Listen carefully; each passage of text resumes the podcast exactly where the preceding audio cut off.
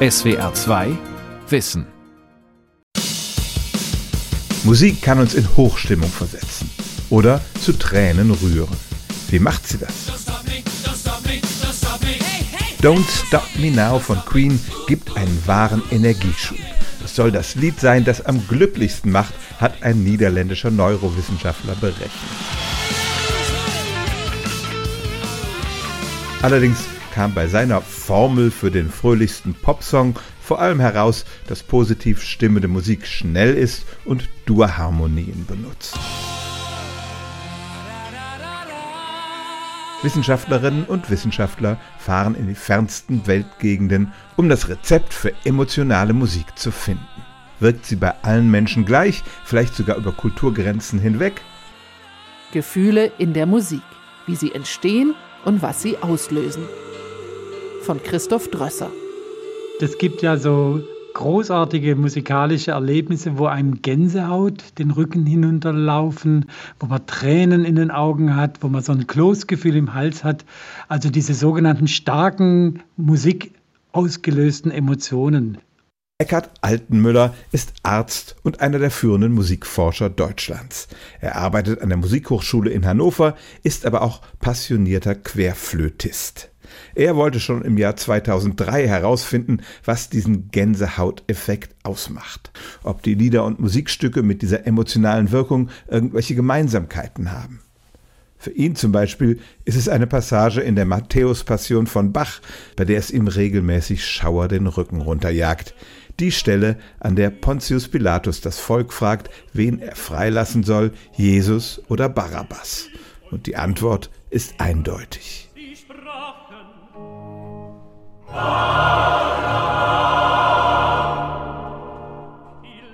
Jetzt, wo Sie über den Barabbas-Ruf mit mir sprechen, spüre ich das, wie es den Rücken runterläuft. Da sind sehr viele Kriterien erfüllt. Da ist nämlich einerseits eben die plötzliche Lautstärkeänderung, der Strukturbruch.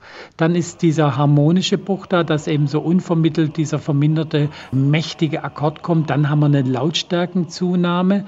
Und dann haben wir auch eben diese emotionale Bewegtheit. Da wird jemand vom Mob zum Tode verurteilt. Und das ist für uns alle, vor allem auch in unserer christlichen Kultur, natürlich mit Empathie und irgendwie diesen süß traurigen Gefühlen verbunden. Altenmüller und seine Kollegen baten Testpersonen, ihre Lieblingsmusik mit ins Labor zu bringen, verkabelten sie mit allerlei Sensoren und waren tatsächlich in der Lage, diesen Gänsehauteffekt zu reproduzieren und zu vermessen. Nur bei welcher Musik der Effekt eintrat, war von Person zu Person verschieden. Was die eine zu Tränen rührte, ließ den anderen völlig kalt was rauskommt, kann ich ganz kurz machen. Es gibt kein Gänsehautrezept. Es ist bei jedem Menschen unterschiedlich. Es gibt ein paar ganz einfache Gemeinsamkeiten und die sind so basal, dass sie eigentlich schon fast banal sind. Nämlich, es ist so, wenn was Neues in der Musik passiert, was Unvorhergesehenes, wenn plötzlich eine neue Instrumentengruppe kommt, wenn ganz plötzlich es sehr laut wird oder ganz plötzlich sehr leis wird, dann ist die Wahrscheinlichkeit größer, dass wir eine Gänsehaut empfinden. Dann, was auch noch wichtig war, war die Stimme, die menschliche Stimme, die war besonders häufig mit Gänsehauterlebnissen verbunden. Es konnte Amy Winehouse sein, es konnte die junge, brillante Neptrepko sein. Das war nicht wichtig. Und dann kam noch raus, dass interessanterweise auch die Instrumente, die stimmähnlich sind. Und dazu gehören vor allem das Cello und der Saxophon, dass die eben auch deutlich häufiger Gänsehaut auslösten.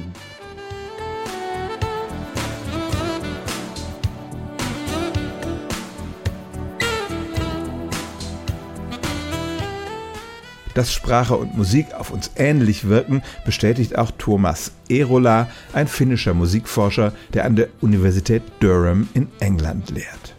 Even if you don't understand the content, so you know, Tagalog or Japanese or something. Auch wenn man eine Sprache nicht spricht, sagen wir Tagalog oder Japanisch. Wenn jemand hinter einer Tür etwas ruft, man also nicht mal den Gesichtsausdruck sehen kann, versteht man doch, ob derjenige zum Beispiel aggressiv ist. Und wenn man die Merkmale für diese Gefühle identifiziert, dann findet man dieselben auch in der Musik. Schnelle, hektische oder laute Musik enthält andere emotionale Signale als langsame, getragene und leise. Nur ist das, wie Eckhard Altenmüller sagte, fast banal. Aber was ist mit Melodien, Harmonien und rhythmischen Mustern? Eine Berufsgruppe, die sehr verlässlich beim Publikum Emotionen erzeugen muss, sind die Filmkomponistinnen und Komponisten.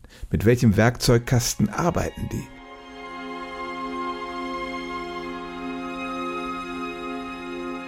Das weiß Dasha Daunhauer.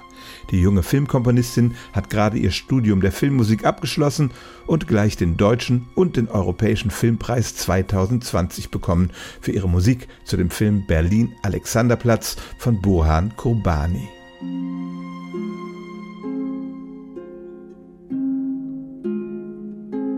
Welche Mittel hat sie als Komponistin zur Verfügung, um die Emotion einer Filmszene zu unterstreichen? Wenn du jetzt ähm, etwas Trauriges nehmen möchtest, benutzt du zum Beispiel eher Molltonearten. Wenn du zum Beispiel ein Unbehagen ausdrücken möchtest, benutzt du zum Beispiel eher Dissonanzen, weil wir mit Dissonanzen irgendwie ein unbehagliches Gefühl verbinden. In der älteren Filmmusik, zum Beispiel bei Hitchcock, da war das Schauspiel und die Filme ja auch noch ganz anders. Das heißt, da hat man ja auch noch mit der Musik sehr übertrieben. Da hat man zum Beispiel auch Dissonanzen benutzt für, weiß nicht, wenn ich an Psycho denke, ja, so einen Moment zu kreieren. Ich würde sagen, dass es heute auch wieder so ein bisschen zurückgeht, dass man jetzt auch versucht, vielleicht diese klischeeartigen Dissonanzen zu vermeiden und dann eher über die Soundebene was erzählt. Also über die Klangfarbe.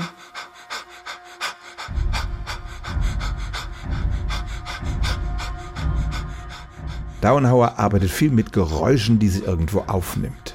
Auch wenn es kracht und knarzt, drückt das ein Gefühl aus. Aber sie benutzt zudem die klassischen Mittel der Komposition. Zum Beispiel, indem sie jedem der Hauptdarsteller in dem Film ein Thema und ein Instrument zugeordnet hat. Dasha Dauenhauer liebt es, gegen die Klischees zu arbeiten. Etwa als sie auf der Suche nach einer musikalischen Charakterisierung für Reinhold war, einen nicht gerade sympathischen kleinen Gangster. Statt auf bewährte Signale des Bösen zurückzugreifen, wählte sie ein eher zartes Instrument.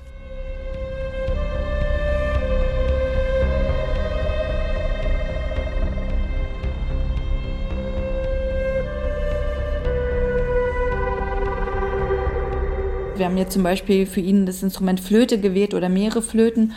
Und die habe ich dann irgendwie versucht, elektronisch zu verzehren und, und mit, mit Riesenhall zu arbeiten und sowas.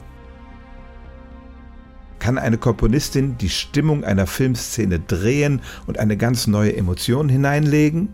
Ich würde sagen, ganz extrem. Also du kannst verschiedene Musiken drunter legen und es wird immer eine andere Emotion geben. Wir alle, und damit sind jetzt erst einmal Hörerinnen und Hörer aus dem westlichen Kulturkreis gemeint, sind geprägt durch Musik der unterschiedlichsten Stilrichtungen. Auch wer nie in ein klassisches Konzert geht, kann sich der Wirkung der Filmmusiken der Star Wars-Serie nicht entziehen, die auf Tricks der klassischen Musik zurückgreifen. Auch Dasha Downhauer bedient sich bei Berlin Alexanderplatz dieser Mittel. Da gibt es zum Beispiel diese Stelle im Thema des Titelhelden, der, wie in der Romanvorlage, immer wieder tragisch bei dem Versuch scheitert, in einer bösen Umwelt ein gutes Leben zu führen. Hören Sie mal auf die Geigen, die hier eine abwärts führende Melodie in Halbtonschritten spielen.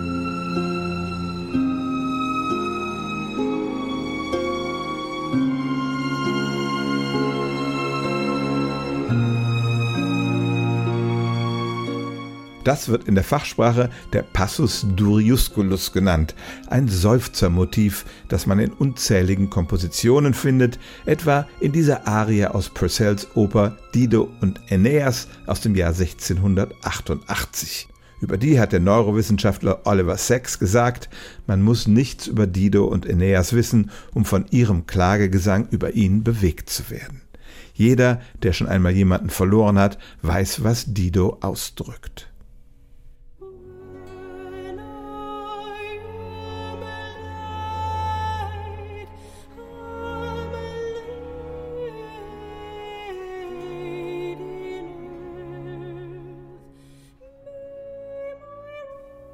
Wenn klassische Musik nicht so ihr Ding ist, dann kennen Sie das Motiv aber sicherlich aus der Popmusik, etwa aus dem Song Butterflies and Hurricanes der Band Muse.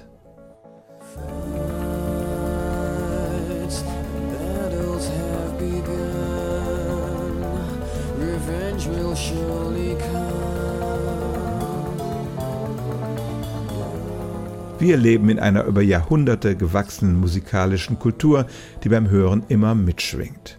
Zum Beispiel gelten manche Tonarten als fröhlich, andere als eher emotional unterkühlt. Wirklich wissenschaftlich nachweisbar ist das nicht. Aber ein tatsächlich funktionierendes emotionales Signal für westliche Hörerinnen und Hörer ist das Tongeschlecht. Steht ein Stück in Dur oder Moll. Dabei geht es sowohl um die Tonleiter, die eine Melodie benutzt, als auch um die Harmonien. Ein Dur-Akkord klingt so. Und ein Mollakkord so. Auch wenn es unzählige Ausnahmen gibt, lautet die generelle Regel, Stücke in Dur klingen optimistisch und positiv, Stücke in Moll eher traurig oder düster. Thomas Erola, der finnische Musikforscher, hat systematisch untersucht, was für musikalische Parameter Menschen als besonders starke emotionale Signale wahrnehmen, und da kam noch vor dem Rhythmus oder der Lautstärke das Tongeschlecht, also Dur oder Moll, an erster Stelle. Mode comes across as one of the, the most significant parameters in the Western music. Das Tongeschlecht ist eine der wichtigsten Stellschrauben in der westlichen Musik. Man ändert nur einen Halbton in einer Tonleiter und das hat mehr Einfluss als die anderen Parameter. Wie so eine kleine Veränderung den Charakter eines Stücks total verändern kann, sieht man an dieser elektronischen Manipulation des Tongeschlechts in dem bekannten Song Losing My Religion von REM. Hören Sie mal, wie das Lied mittendrin von Moll nach Dur wechselt. Wie verändert das die Stimmung? Oh no,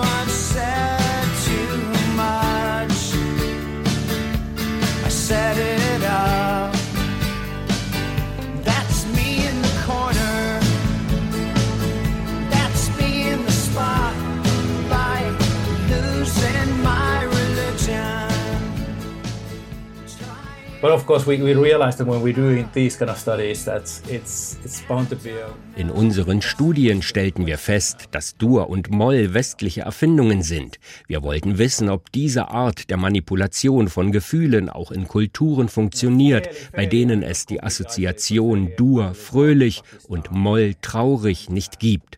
Und kürzlich hatten wir das Glück, in einem abgelegenen Dorf in Pakistan eine Feldstudie machen zu können. Die Menschen dort haben eine reiche musikalische Tradition und unsere Annahmen von Dur und Moll werden dort komplett auf den Kopf gestellt. Ihre Begräbnismusik klingt geradezu fröhlich für uns. conveying happiness.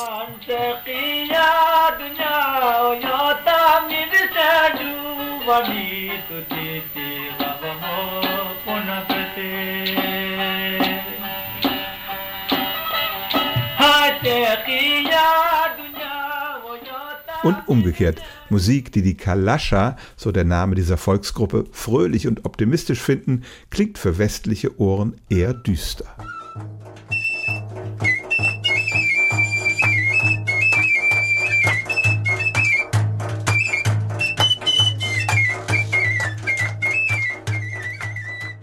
Studie wurde im Januar 2021 veröffentlicht und sie bestätigt, die Gefühlsknöpfe, die westliche Musik bei uns drückt, funktionieren nicht unbedingt bei den wenigen Völkern, die noch nicht mit unserer Musik in Berührung gekommen sind. Noch unberührter als das pakistanische Volk sind die Mebenzele-Pygmäen, die im Regenwald im Kongo leben.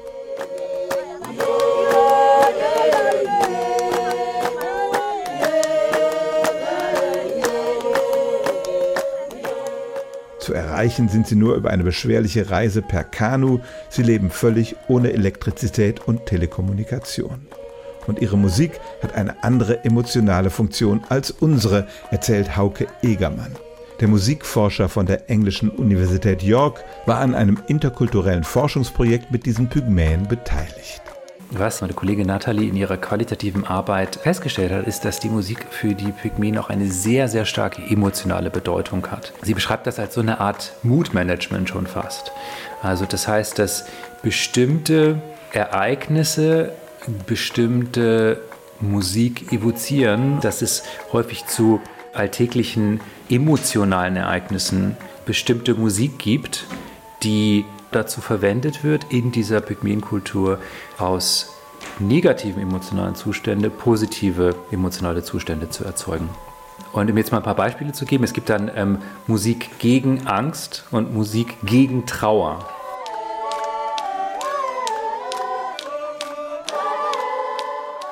Das heißt, für die Mebenzele hat Musik immer die Funktion, eine positive Stimmung zu erzeugen.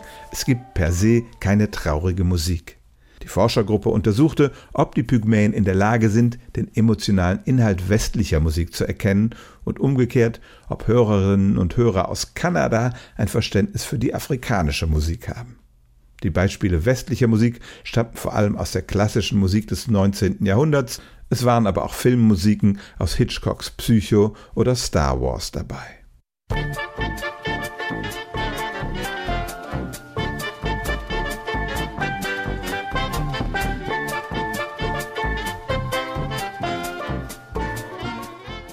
einem Smartphone sollten die Probanden, also die Afrikaner wie die Westler, jedes Musikstück in einem zweidimensionalen Koordinatensystem platzieren. Die eine Richtung beschrieb den Erregungsgrad, den die Musik vermittelt, und die zweite die sogenannte Valenz, wie positiv oder negativ die Stimmung der Musik war. Gleichzeitig wurde die körperliche Erregung auch mit Elektroden gemessen.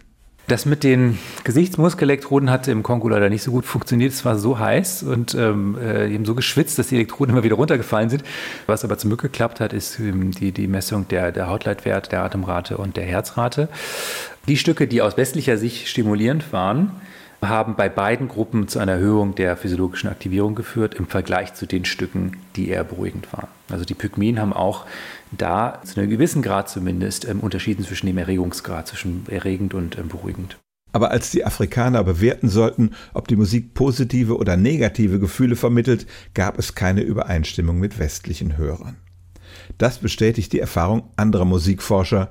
Die Energie eines Stücks, ausgedrückt vor allem über Rhythmus und Dynamik, wird über die Kulturen hinweg wahrgenommen. Aber das Gespür für feinere emotionale Differenzen, selbst die Frage, ob die Musik eine positive oder negative Stimmung vermittelt, sind kulturell bedingt und müssen erlernt werden.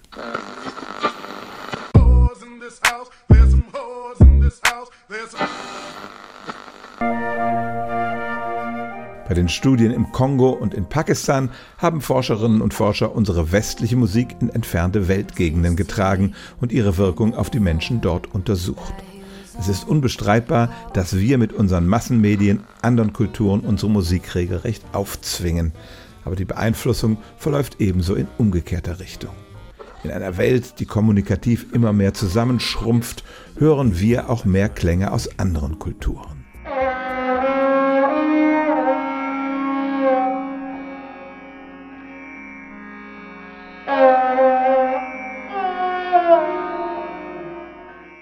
Es war ein äh, ganz schlechtes Wochenende, das Wetter war furchtbar und dann sagte mein Mann irgendwie, da gibt es dieses Konzert, könnten wir ja hingehen und das wäre vielleicht so ähnlich wie Jazz. Ich mag kein Jazz, ne? Also habe ich ihn gefragt, ob wir zufällig vielleicht irgendwie eine CD im Haus haben oder so. Und er meinte, es wäre von seinen Eltern irgendwas da. Von einem sehr bekannten Sarangi-Meister. Und ich war so völlig erstaunt, was das für eine Musik war. Naja, und dann sind wir am nächsten Tag hingegangen und das hat mir sehr gut gefallen. Gunda Machonat ist das Gegenteil von dem, was man sich unter einem Fan indischer Musik vorstellt. Sie trägt keine weiten Gewänder, brennt keine Räucherstäbchen ab, war noch nie in Indien und hat auch nicht vor, dorthin zu fahren. Aber klassische indische Musik fasziniert sie seit diesem Abend vor ein paar Jahren. Sie begann sich über diese jahrhundertealte Musik zu informieren, hörte mehr CDs und irgendwann beschloss sie, ich muss diese Musik meinen Mitmenschen nahebringen. Seitdem veranstaltet sie regelmäßig im schwäbischen Esslingen Konzerte mit klassischer indischer Raga-Musik. Diese Musik hat eine lange Tradition, sie wird von Generation zu Generation weitergegeben. Die Skalen der indischen Musik verfügen über mehr Töne als unsere, und es dauerte eine Weile, bis sie sich hineingehört hatte. Aber kann sie auch die Gefühle wahrnehmen, die diese Musik transportiert?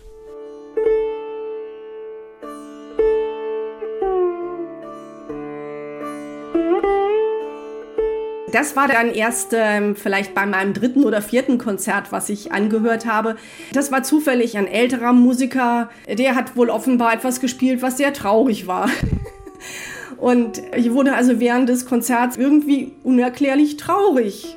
Fühlte mich irgendwie komisch, schaute mich so ein bisschen im Publikum um und sah dann halt, dass sich ein älterer Herr so ein bisschen am Auge vielleicht eine Träne wegwischte. Und da dachte ich, hm, dem geht's auch so. Das muss vielleicht so. Je mehr sich Gunda Matschonat mit der indischen Musik beschäftigte, umso mehr lernte sie, der Umgang mit Gefühlen dort ist ein anderer als bei uns. Ein einzelnes Stück ist kein Bad der Gefühle, sondern es soll eine allgemeine Stimmung ausdrücken und das über eine lange Zeit hinweg. In der indischen Musik kann es halt passieren, dass jemand eine Stunde, 20 Minuten dieselbe Stimmung sozusagen reproduziert. Und das hat eine sehr, sehr entspannende Wirkung auf die Zuhörer. Diese ganzen Sachen wie das Improvisieren und auch das gesteigerte Tempo im Verlauf der Aufführung, das ist ja dazu da, damit es nicht langweilig wird, sage ich mal. Aber so ist es halt möglich, die Stimmung sehr, sehr lange zu halten. Die Wirkung ist einfach so wie eine geführte Meditation und das ist sehr, sehr angenehm für den Geist. Deswegen heißt das Ding auch Soul Spa. Und insbesondere geht es nicht darum, dass der einzelne Musiker uns mit seinen ganz individuellen Gefühlen behelligt. Die klassische indische Musik verlässt sich darauf, dass bestimmte Töne oder Tonkombinationen quasi von selbst bestimmte Stimmungen und Emotionen auslösen beim Hörer.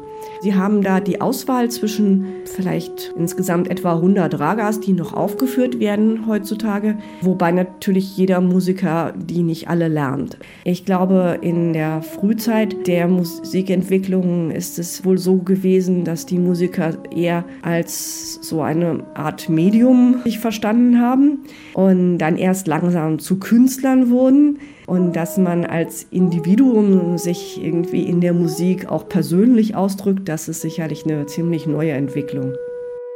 Wer sich intensiv mit dieser Musik und ihrer Geschichte auseinandersetzt, der kann natürlich leichter ein Verständnis für sie entwickeln. Aber auch oberflächliche Hörerinnen und Hörer werden zunehmend mit Einflüssen von Weltmusik aller Art konfrontiert.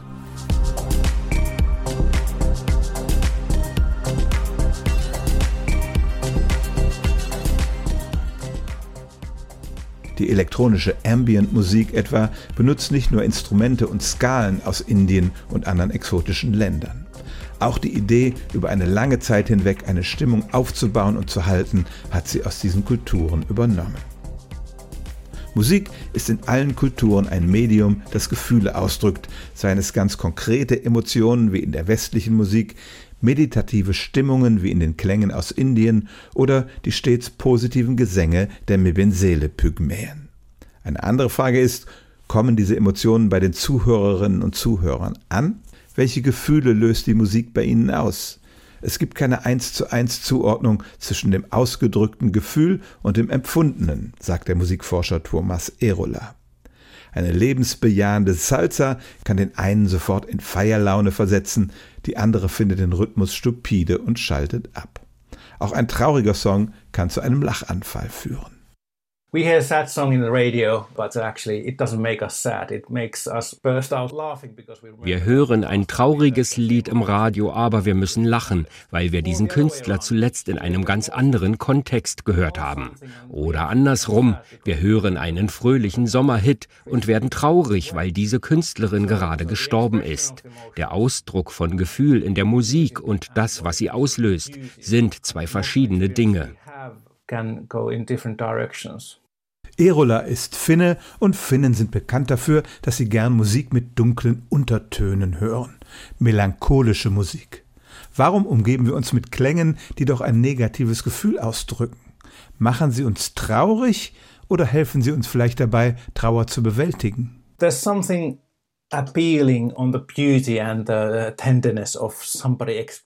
wir werden angezogen von der Reinheit und der Verletzlichkeit, wenn jemand Traurigkeit ausdrückt. Dieses Paradox fasziniert mich. Ich habe es in einer Reihe von Experimenten untersucht.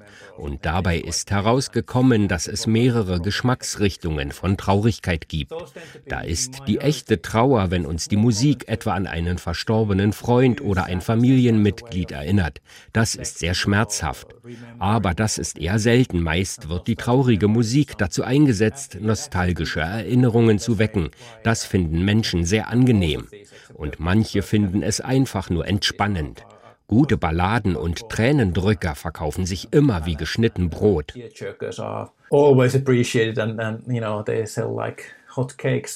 Es gibt auch einen wissenschaftlichen Erklärungsversuch, wie das funktioniert. Musik, so sagt diese Theorie, sei eine Art Simulation der Wirklichkeit und sie lasse uns echte Gefühle simulieren. Ähnlich wie wir auch Filme schauen, in denen tragische Ereignisse geschehen, aber in Wirklichkeit wird niemandem ein Haar gekrümmt. Musik ist demnach ein besonders gutes Mittel für Menschen, die sonst Hemmungen haben, große Gefühle zu erleben und zu zeigen. Sie schafft es immer wieder, uns aus der Wirklichkeit in eine emotionale Parallelwelt zu entführen.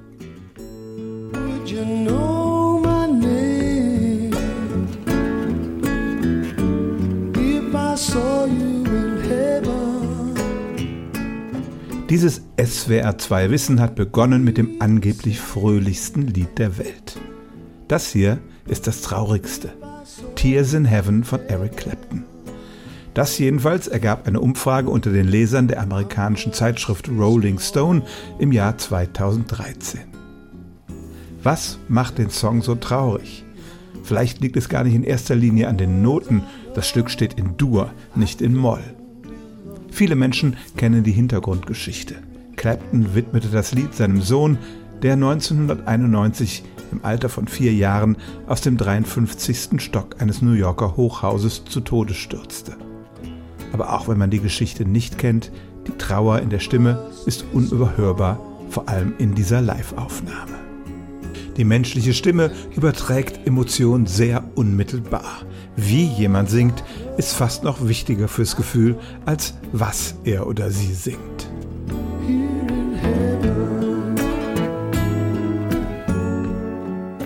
Die größten Gefühle entstehen, wenn ein Musiker oder eine Musikerin authentische Emotionen in ein Lied hineinlegen. Wenn die Musik dann auch noch mit unserer eigenen Lebensgeschichte verwoben ist, dann entstehen die Gefühle, die kein Komponist wirklich planmäßig erzeugen kann.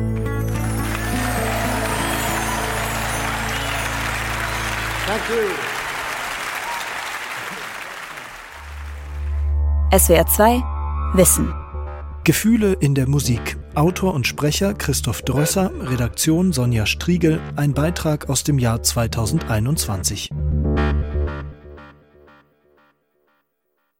SWR 2 Wissen. Manuskripte und weiterführende Informationen zu unserem Podcast und den einzelnen Folgen gibt es unter swr2wissen.de.